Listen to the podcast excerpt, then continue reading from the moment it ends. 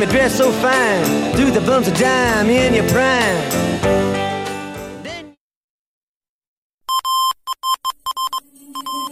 Intermedios. Medios. Fábrica inigualable de héroes y villanos. Intermedios. Los medios son más que el cuarto poder. Intermedios. Con Tania Rodríguez y Juan Manuel Valero.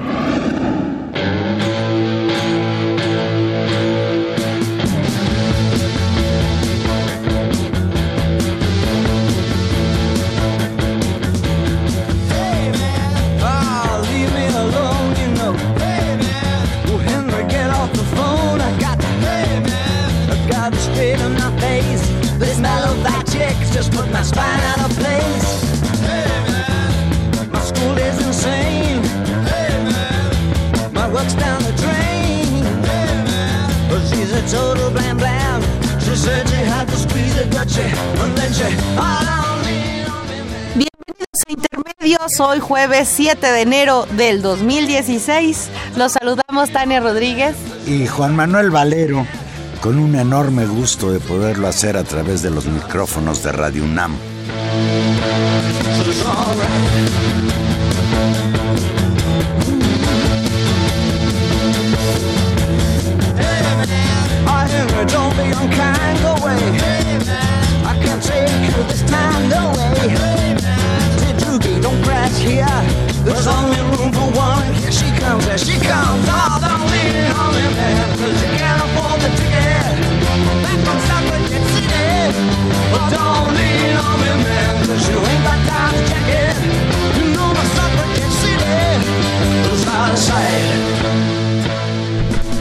Valero, feliz, feliz año, feliz 2016.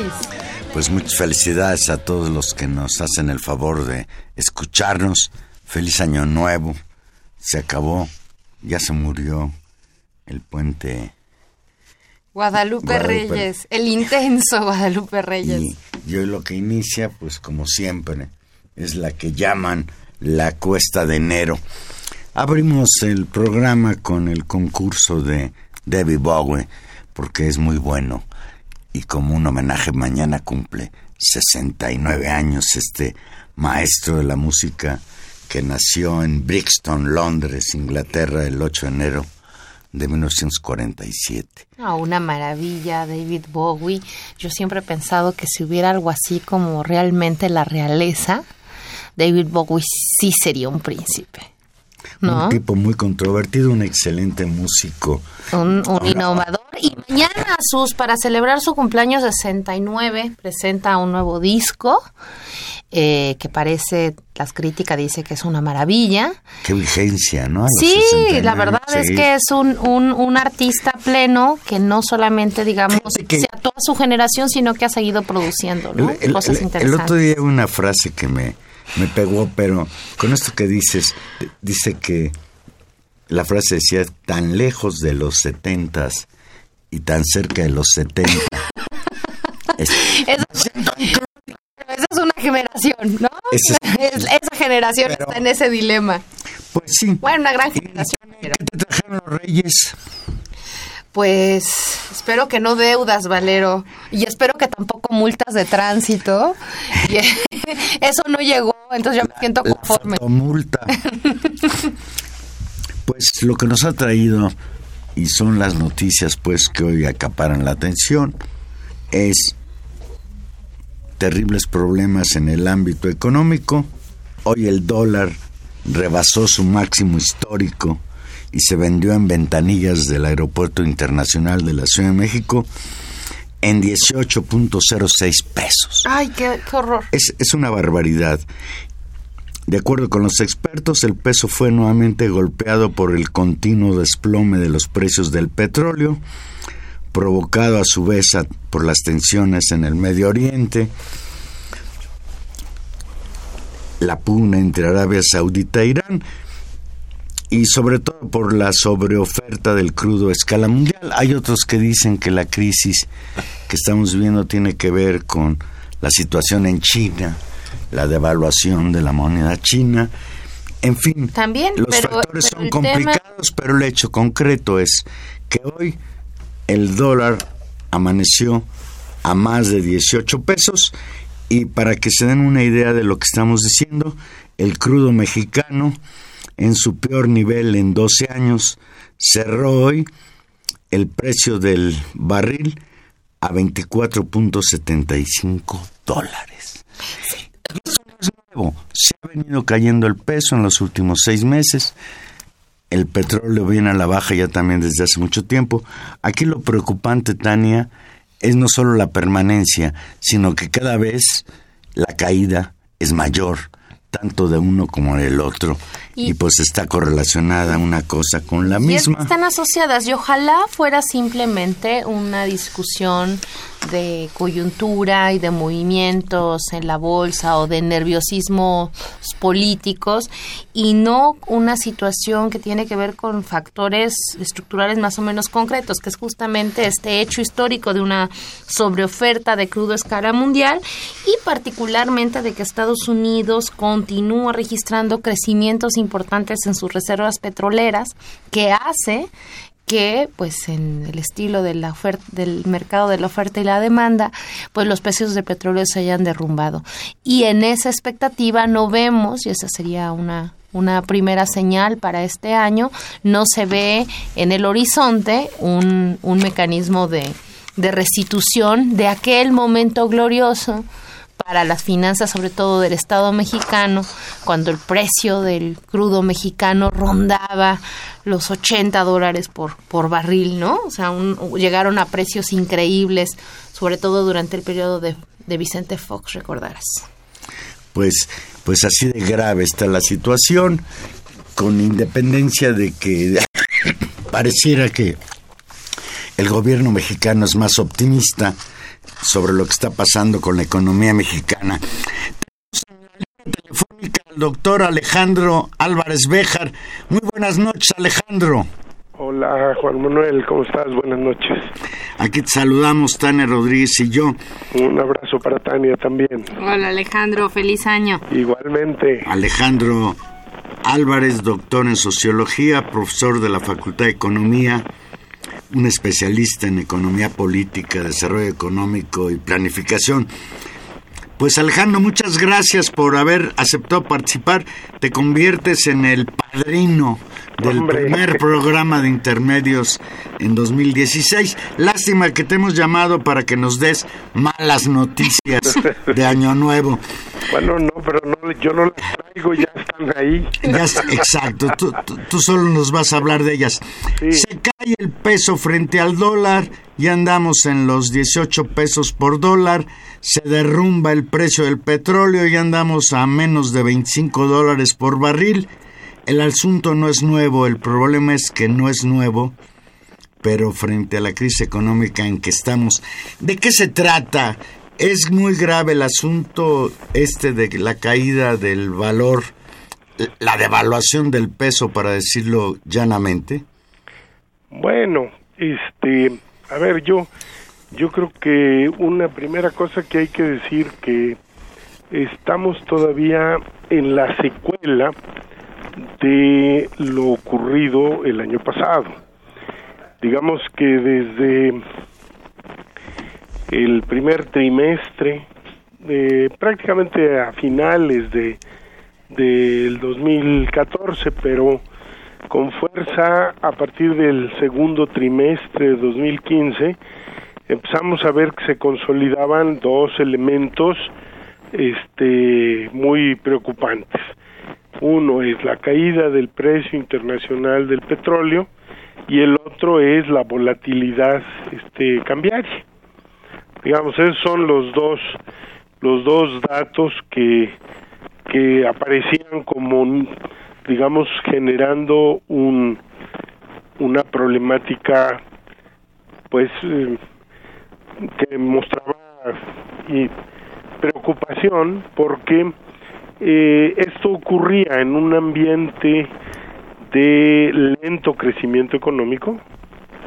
Digamos este no voy a hablar de recesión, pero sí de crecimiento bajo, ¿verdad? Y con un ambiente de devastación social, que pues se podía digamos ubicar por altas tasas de desempleo y este desde luego pues un elemento que es muy preocupante que es la precarización de los empleos existentes este que tiene que ver con el problema de que se están generando empleos relativamente peor pagados, sin prestaciones, inestables y un ambiente de caída salarial muy fuerte.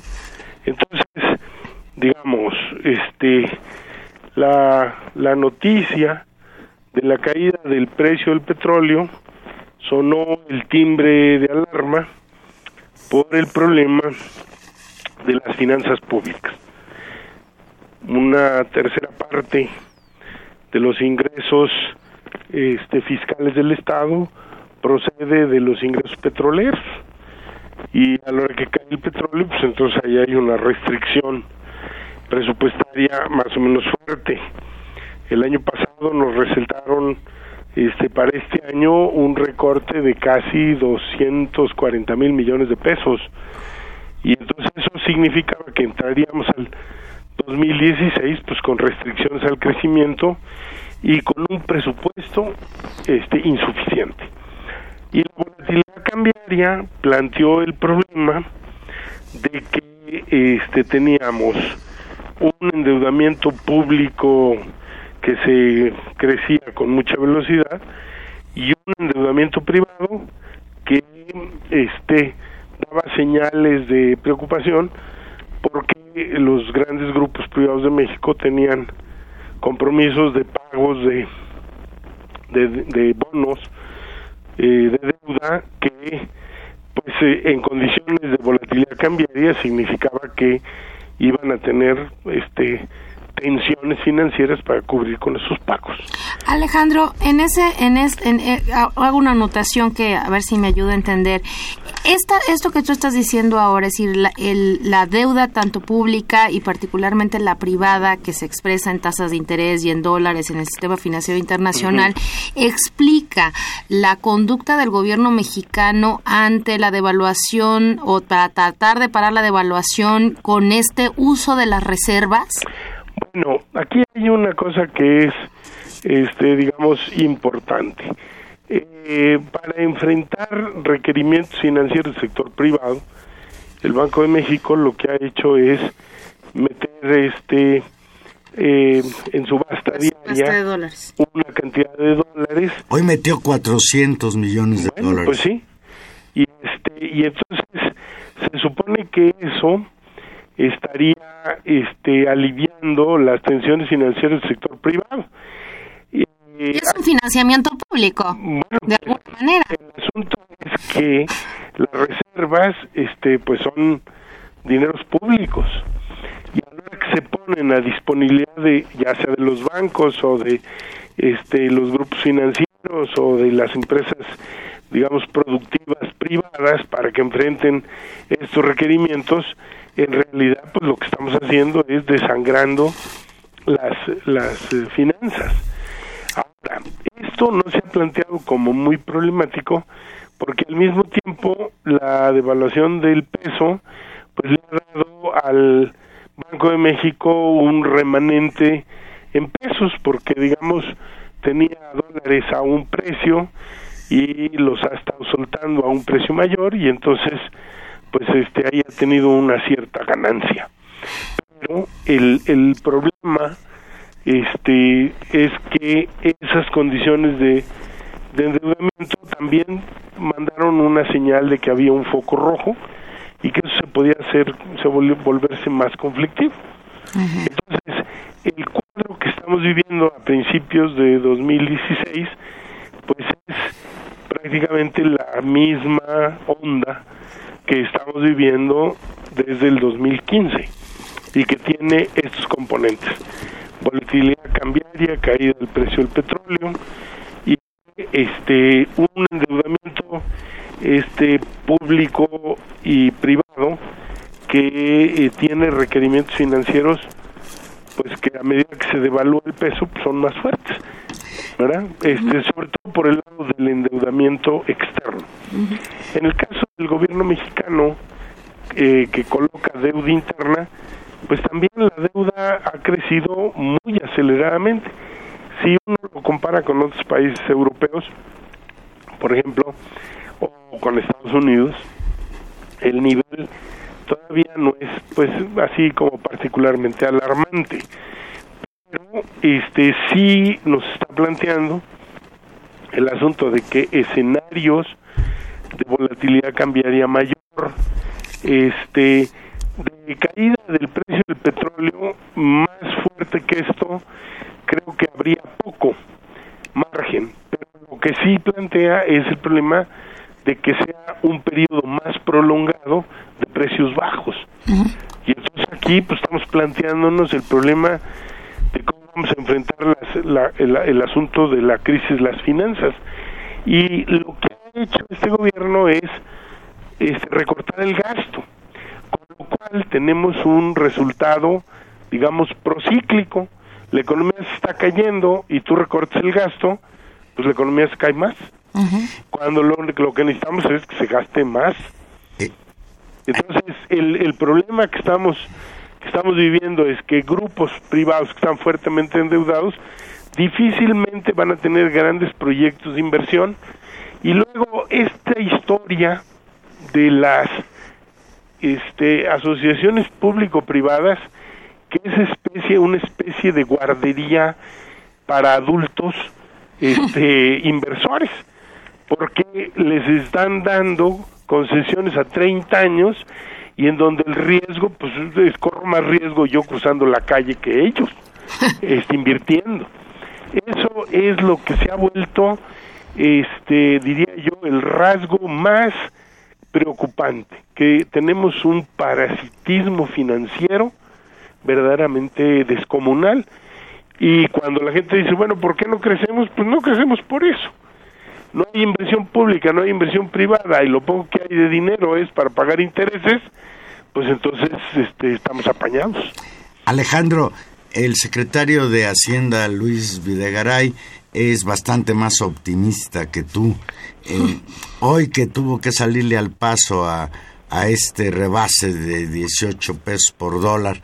Ya, ya habla él también de devaluación. Se tarda el gobierno federal en reconocer que estamos en un proceso evaluatorio.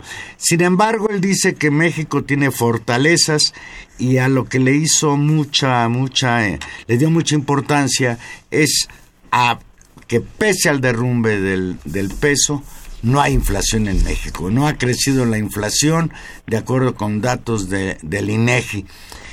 ¿Se puede sostener realmente una baja inflación en una situación de volatilidad cambiaria cuando nosotros sabemos que el 70% de los alimentos los compramos en el extranjero, cuando hay una dependencia estructural en muchos sectores? ¿Qué va a pasar en este terreno? Por ejemplo. Exacto. ¿Sí temes tú que el proceso inflacionario se desate acompañando a esta situación de devaluación del peso? Mira, aquí hay dos cosas que yo creo que hay que eh, separar. Una primera es que este, la economía internacional está viviendo un proceso deflacionario. Es decir, hay una caída de los precios este prácticamente en todo el mundo. China. Eh, bueno, desde luego, pues de hablar China, pero lo que agarres, ¿no? En el caso de las materias primas de América Latina, la caída es muy importante. No es nada más la caída del precio del petróleo.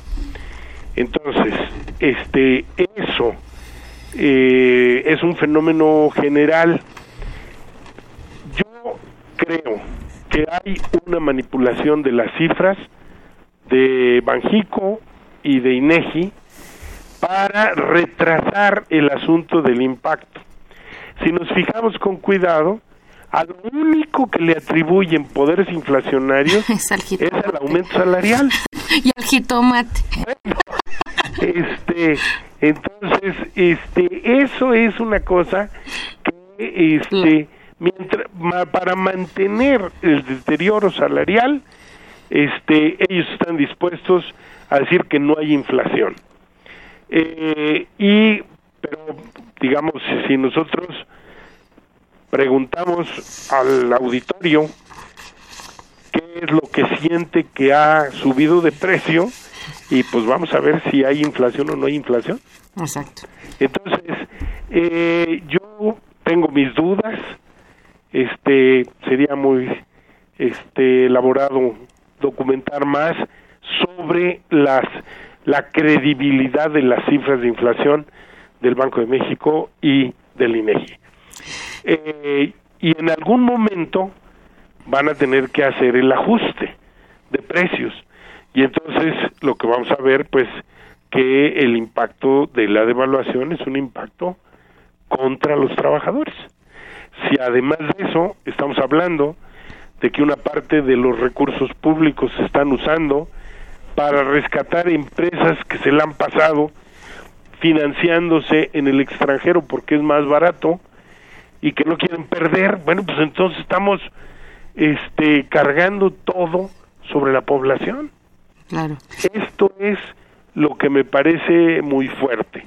Y en particular llamo la atención a lo que califiqué al principio como un panorama de devastación social, porque si sumamos tasa de desempleo, precarización de los empleos, deterioro salarial, este, pues estamos hablando de una situación de emergencia para una gran cantidad de gente que no termina la quincena, que está cambiando sus pautas de consumo, que está sustituyendo bienes de mejor calidad por otros de peor calidad y que ya está viendo afectado de manera severa su nivel de vida.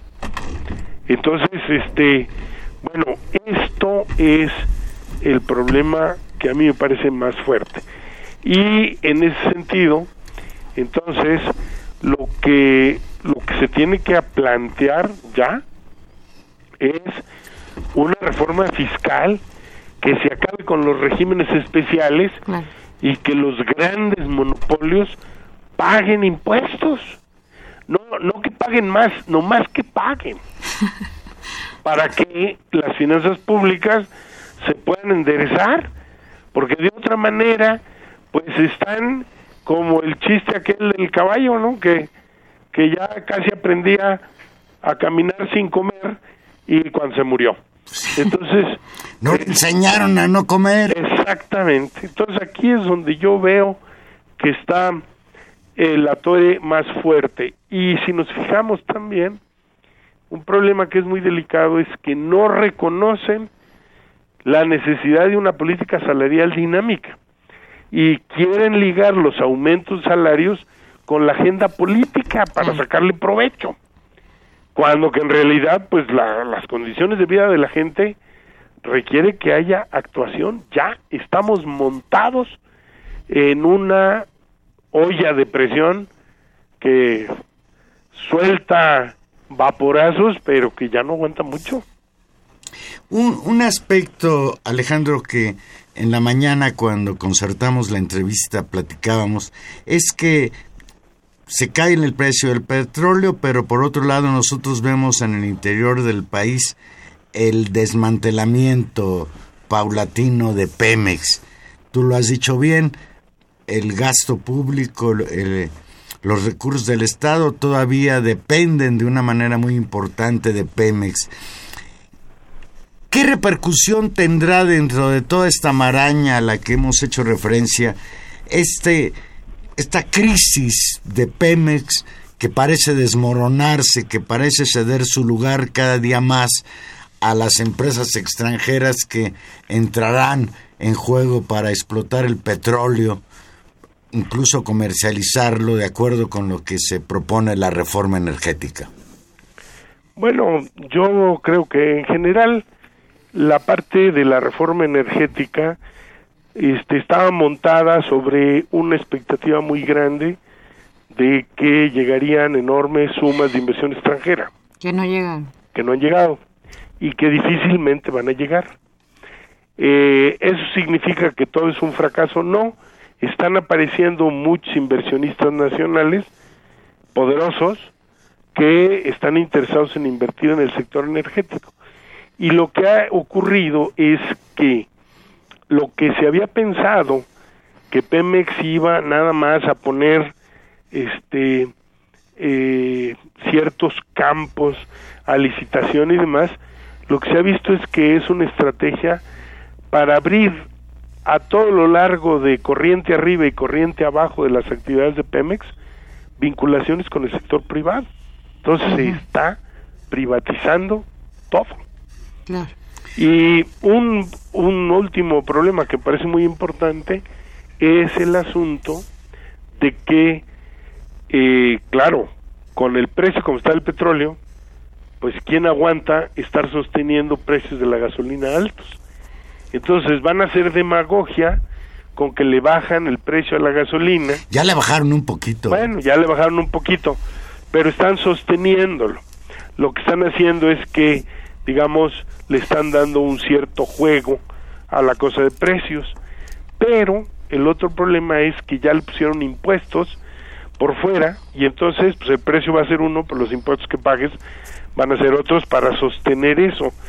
Y lo que está en tránsito es el asunto de la apertura de la comercialización de la gasolina, que ya no va a ser exclusiva de Pemex. Y entonces ahí, pues lo que viene es que grandes grupos privados empiecen a comercializar su gasolina. Eh, yo llamo la atención sobre que está el grupo OXO, ¿verdad? Que tiene gasolineras por todo el país, por toda la Ciudad de México, que ya está ofreciendo vales para que la gente pueda ir y comprar gasolina con un precio más bajo.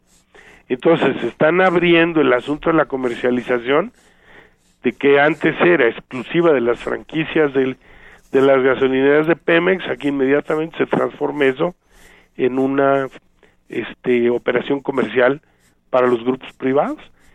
Y, y en el caso de Oxxo, pues que parece como la tiendita de la esquina, pero es un mega monopolio con sede en Monterrey que este, está metido por todo el país, en todos los rincones. Entonces, al, rato, al rato vamos a ir a Oxxo no solo a comprar refrescos, no, a comprar gasolina, papitas, sino también gasolina. Exactamente. Y entonces digo, esta es la parte que viene como novedosa y, y viene asociado supuestamente para cumplir la promesa que el régimen había hecho de que va a bajar el precio de la gasolina y de la electricidad. Repito, la incoherencia es que se sigan teniendo precios altos de la energía cuando el precio está yendo al hoyo internacional. Eso no se puede sostener, pero eso no quiere decir que van a quitar los impuestos, este, eh, los impuestos que tiene la actividad eh, energética, en particular la venta de gasolina y de electricidad.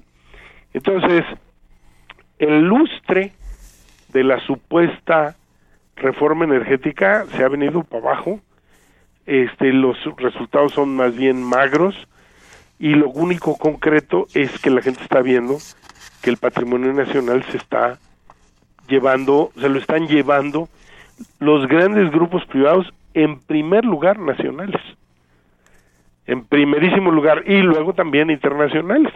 Entonces está convirtiéndose en un en un este desmantelamiento pues a los ojos de todo el mundo y sobre la, eh, la idea de que, bueno, todo el mundo está preocupado con lo que está pasando y nadie se va a dar cuenta que es lo que estamos haciendo.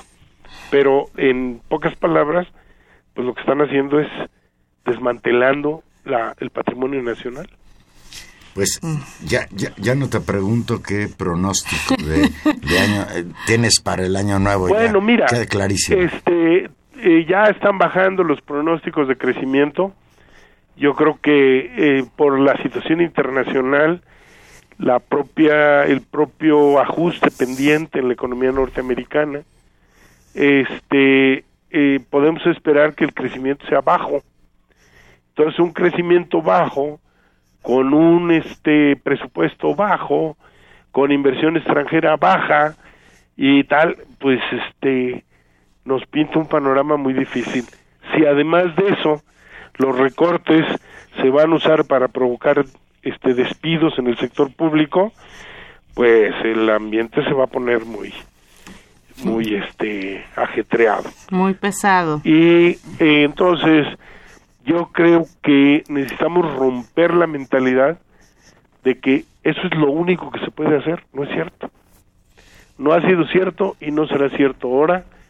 Y no lo digo yo, lo está diciendo gente como Stiglitz, lo está diciendo gente como Krugman, digamos, este grandes figuras economistas de Estados Unidos, ¿verdad? Con premios Nobel y demás. Entonces no no es que uno esté inventando aquí este el hilo negro para poder ver otro camino. No es que sea uno populista, Alejandro. bueno, este, pues mira, Es la ese- etiqueta con la que se ha esa es la tratado de construir. favorita, que uno se pone populista y entonces le da por eso. Pero yo creo que no. Necesitamos este una reorientación de todo el modelo. El modelo ya se agotó, ya no tiene está este tronando por el lado de la devastación social, está tronando por el lado del endeudamiento, está tronando por el lado de de las restricciones fiscales del Estado, está, o sea, por varios lados están saliendo las restricciones. Solamente los aferrados y los dogmáticos se atreven a decir que, que no pasa nada, que está todo tranquilo y que y la economía va muy bien y tenemos buenos fundamentos. Y los que se siguen beneficiando de un modelo que, que, que ganen, vay- vayan bien en sus negocios o no, para eso están las finanzas públicas, para, para subrogarles sus negocios, Pues, para pagar e- sus ese deudas. es el asunto. Eh, es el, el hoyo negro de este los negocios privados. Todo lo que no funciona lo tiran acá y las finanzas públicas absorben y lo pagamos todo. Pero eso ya es un exceso desde hace rato Sí. y yo espero que la sensatez y la cordura regresen ahí a los equipos económicos y pues vean por dónde por dónde se tiene que caminar alternativamente. Hay mucha gente que tiene ideas, que tiene experiencia. Este no hablo de mi parte, sino en general de de intelectuales, economistas, etcétera, que tienen mucha mucha precisión en temas, en áreas, y yo creo que deje- debemos dejar atrás este larguísimo episodio de desastre sobre la sobre la economía mexicana. Pues Ahora, soy optimista en el sentido de que pese a todo, pues hemos visto que hay una resistencia social grande, hay una alerta, este la gente está pendiente de los eventos, de las cosas que están pasando y con el tiempo yo estoy seguro que vamos a encontrar capacidad de organización, de unidad y este eco en otros en otros sectores para que las cosas se vayan mejorando. pues Pues, muchas gracias, te, te Alejandro. agradecemos muchísimo, Alejandro. Un Bueno, no, un al contrario, yo un gusto de estar aquí inaugurando el año. Eso. un, y este, un abrazo de año nuevo y pese a todo, Que sigan ustedes este, alentando el debate y, y abriendo el horizonte para todos los que andamos por acá. Muchas gracias. Muchas un gracias. abrazote y besos, Tani. bye. Gracias. Chao. Doctor Alejandro Álvarez, profesor, investigador de la Facultad de Economía de la Universidad Nacional Autónoma de México. Yo escucho a Alejandro y se me ocurre, Tania, pues si están tratando de reducir el gasto, no me, no me entra esto de el precio del avión presidencial Que devuelvan el avión. que está por inaugurar el señor Peña Nieto. El precio de ese avión es directamente proporcional a la frivolidad e inconsciencia del señor presidente.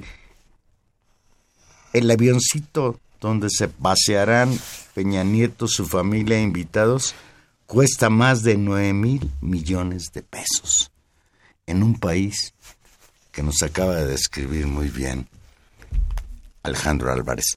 Vamos a hacer una pequeña pausa musical y aquí regresamos. Recuerde que usted se puede comunicar con nosotros al 5536 8989. Llámenos, su opinión siempre será muy importante para nosotros.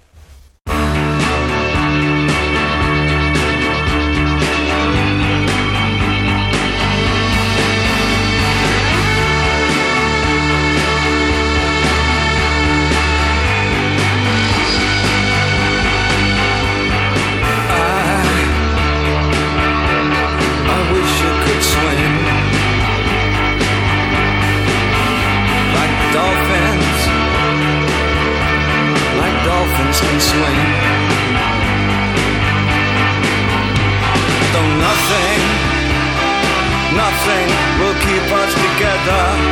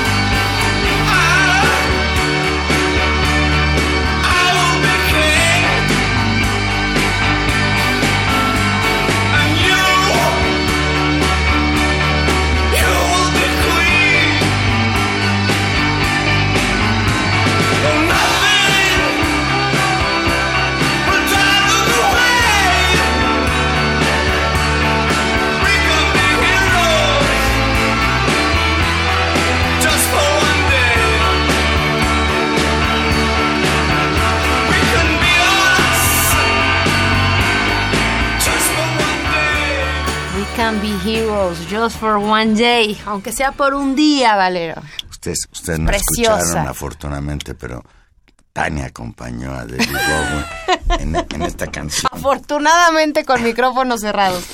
Pues, pues pasamos de la gravísima situación económica a la también permanente gravísima situación de seguridad que ve el país. Dentro del clima de violencia que sufre México, el sábado pasado el asesinato de la alcaldesa de Temisco Morelos, Gisela Mota, fue asesinada 15 horas después de que tomó posesión como presidenta municipal de Temisco Morelos, pues ha conmocionado a todo el país y se convirtió en noticia en todo el mundo.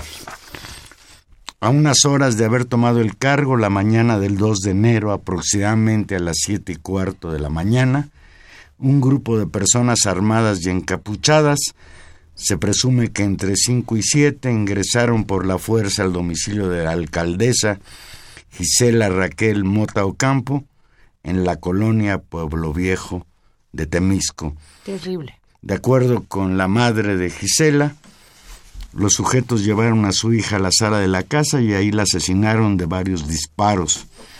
Los sospechosos escaparon en una camioneta, lo que dio inicio a una persecución y un enfrentamiento con policías locales. El gobernador del estado, Graco Ramírez, confirmó a través de su cuenta de Twitter, pocas horas después, que la policía logró detener a tres personas por el homicidio de la alcaldesa, mientras que dos más murieron en el enfrentamiento. Señaló que el crimen fue realizado aparentemente por el cartel de los rojos, célula delictiva del cartel del Golfo, para mandar, dice Graco Ramírez, un mensaje en contra del modelo de mando único. Leo textual las declaraciones del gobernador. Gisela Mota reiteró su respaldo a la coordinación mediante el modelo de mando único para cerrar el paso a la delincuencia. Este artero crimen es un mensaje de la delincuencia organizada contra la im- implementación del mando único. En Morelos no vamos a ceder. Y bueno, pues ahí es donde está el asunto.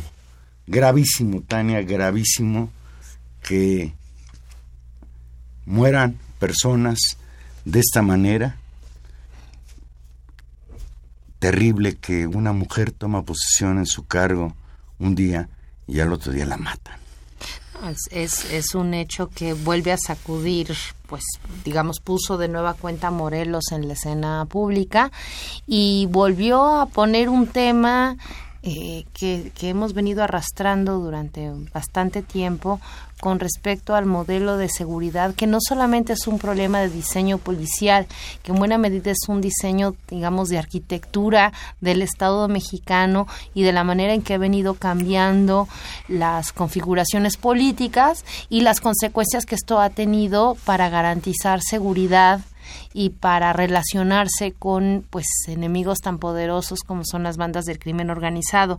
Es eh, notable no esta esta decisión que si lo que dice el gobernador de Morelos es verdad y esto se trata de un eh, aviso con respecto a las posibilidades justamente de consolidar el mando único en el estado de Morelos a través de un de un decreto que justamente entraba en, también en vigor en esos mismos días. No, al Eh, día siguiente, exacto. incluso como, como una respuesta inmediata Exacto, fue el al primero- crimen de, de, de Gisela Mota, el 3 Se hace en el 15 decreto. estados, en 15 municipios del estado de Morelos, Graco Ramírez implementa el mando único. Donde ha tenido la mayor resistencia ha sido en la ciudad de Cuernavaca por parte del flamante presidente municipal bueno.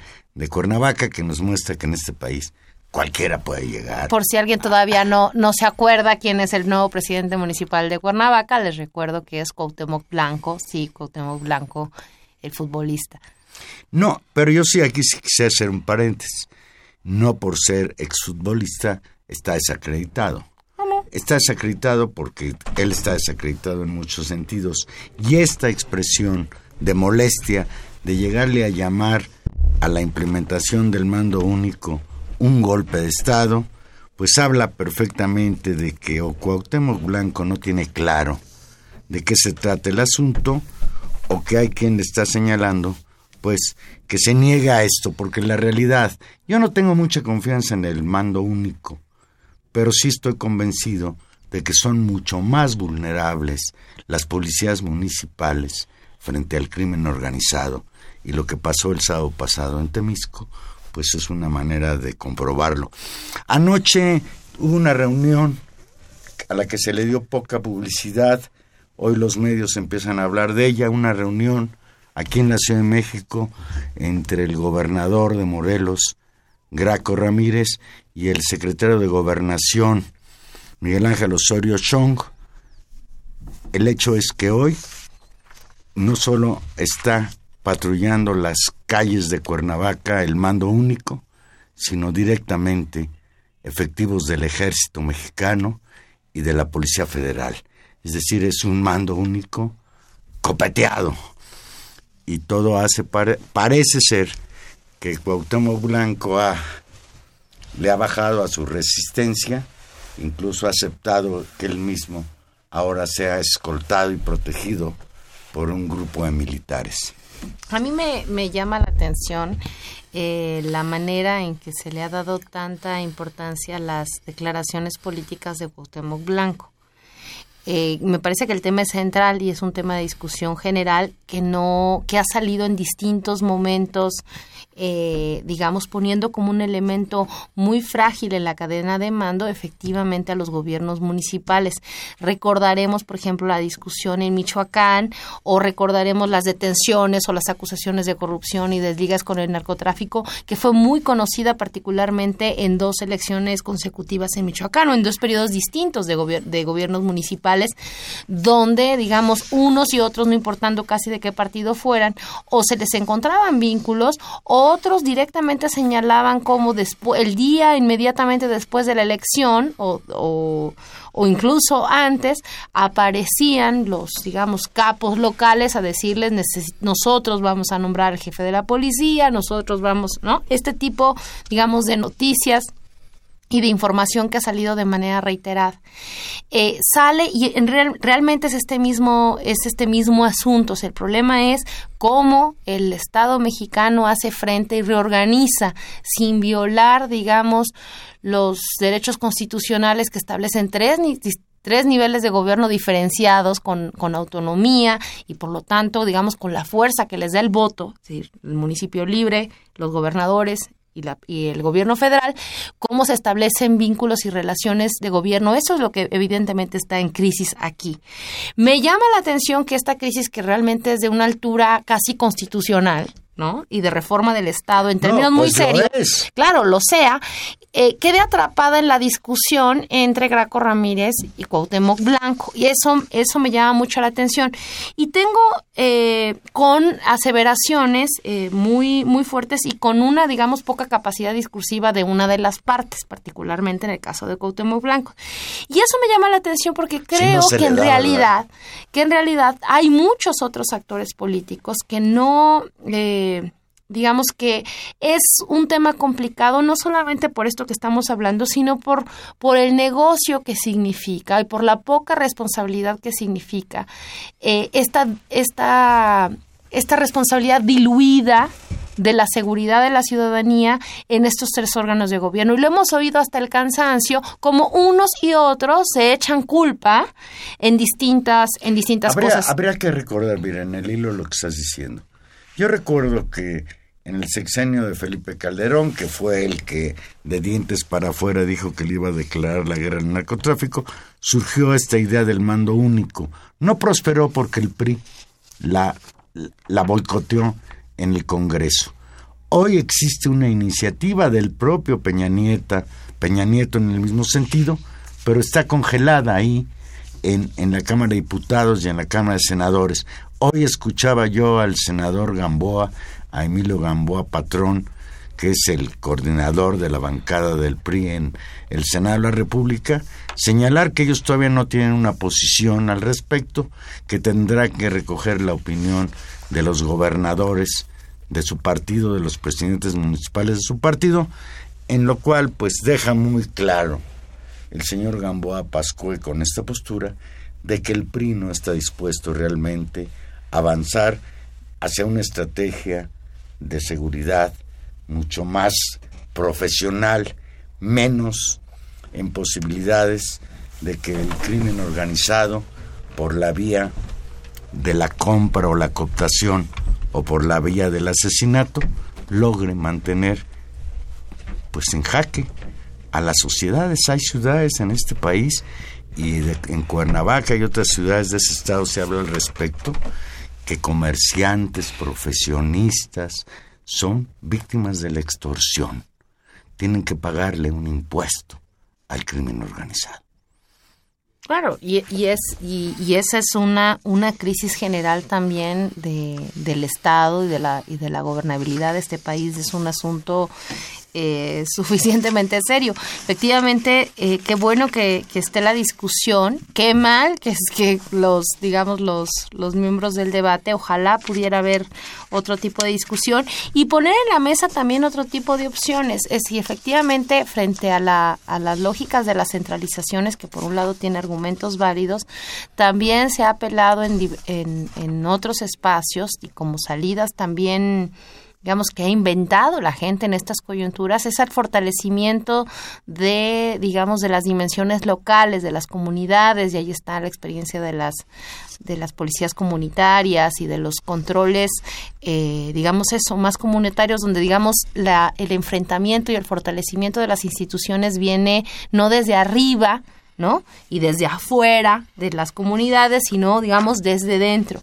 Que eso supone también procesos muy complicados en términos de participación ciudadana, de que muchas veces son desatados preci- precisamente frente al hartazgo y el miedo de las poblaciones, donde también tenemos ejemplos notables, como es el caso de Guerrero y Michoacán, ¿no? Donde además, paradójicamente, estos, estos actores que han participado en ellos no solamente hoy están, digamos, en una crisis muy fuerte, sino que muchos de ellos han sido detenidos y están presos y perseguidos por el propio gobierno federal. Entonces es paradójico, digamos, la manera en que, en que el problema de la seguridad y que finalmente no es solo el problema de la seguridad, sino realmente es el problema de la constitución del gobierno. Y yo creo que empezar el 2016 con, como decía Alejandro hace un momento, con un escenario muy complicado en términos económicos, se acompaña de nueva cuenta con un escenario muy complicado, dibujado en este caso en el municipio de Temisco y, en- y focalizado en Morelos, pero que expresa una situación pues de las características y la debilidad y del quiebre pues también de las instituciones del Estado mexicano. Pues vamos a ver qué sucede. La situación es, es muy, muy grave y no es Morelos. No. Es, es el país entero. Ante este contexto, ante esta situación, tenemos nosotros en nuestro guion previo que íbamos a dedicarle un poquito de tiempo al, al reglamento de tránsito. Ya me parece tan pequeño el Ya no- ya no- problema ya nos vemos de los automovilistas, entre los cuales estamos incluidos. Pero sí, sí, sí hay que dedicarle, aunque sea un minuto, a preguntarle al señor Mancera de qué se trata.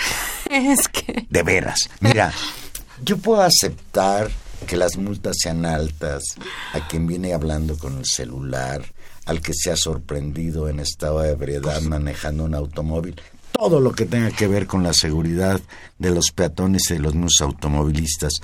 Pero lo que es verdaderamente canalla es este asunto de las famosas fotomultas y las los límites de velocidad que ha definido el señor en vías rápidas 80 kilómetros por hora el periférico o en vías no tan rápidas 50 kilómetros por hora Y en algunas 20. es, es imposible Tania yo he venido respetando las reglas uno tiene que ir frenando. y de veras, tienes que ir frenando y hasta te conviertes en un elemento peligroso, porque todos los demás siguen manejando como manejaban antes del nuevo reglamento. Hay quien dice que el nuevo reglamento, el único fin, que tiene es recaudar fondos por parte del gobierno capitalino, no sé para qué. Acusan incluso a Mancera de tener un contrato con la empresa hay, esta hay, hay vigilante. notas muy claras de, del acuerdo entre la empresa Autotraffic, no solamente de dos, dos elementos que me parecen muy graves. Una es el, porcent, el alto porcentaje que de la multa se queda la empresa que te toma la foto que es la dueña de las cámaras. Es decir, me parece, si uno dijera, bueno, al final todo ese dinero va a servir para que este reglamento de tránsito eh, de su, como de suecos nos permita vivir en una ciudad efectivamente de la calidad de los servicios urbanos de, de un país nórdico, muy bien que no haya baches, que los semáforos funcionen, que el servicio público de transporte funcione bien y con eficiencia. Bueno, muy bien, pagamos mutuas sueltas, pero el porcentaje, más del 40%, casi el 50% de la multa, se lo quede la empresa que gestiona las camaritas de las fotos me parece una cosa terrible. La otra es que el porcentaje justamente eh, podría pensarse eh, que reduce la, la, corrupción, porque casi dicen que al, en, la tendencia es que más del 70% de las multas, o alrededor del 70% de las multas, sea a través de mecanismos electrónicos, ya sea mediante el radar y la, y la fotografía, con la cual nos van a poner las multas. Eh, pues eso habla de una bolsa de dinero enorme y quisiera yo saber pues quiénes son los dueños y la y cómo se licitó y cuáles son las condiciones, eso es lo que yo creo que nos tenemos que preguntar de esta empresa con el que firmó un convenio. Y si eso ya es escandaloso, que a mí sí me lo parece, digamos el alto porcentaje de la de la, de la multa con el que se quedan, lo que ha resultado ya desproporcionado es, y eso es lo que el gobierno de Mancera sigue negando, y, y por otro lado, digamos, las condiciones del contrato que se han mostrado en algunos medios, eh, pues no lo desmienten, es eh, el hecho de que se fije una cuota mínima de multas, ¿no? Es decir, hay, se tienen que poner multas porque hay que llegar a una cuota mínima para que pues para que el negocio sea rentable.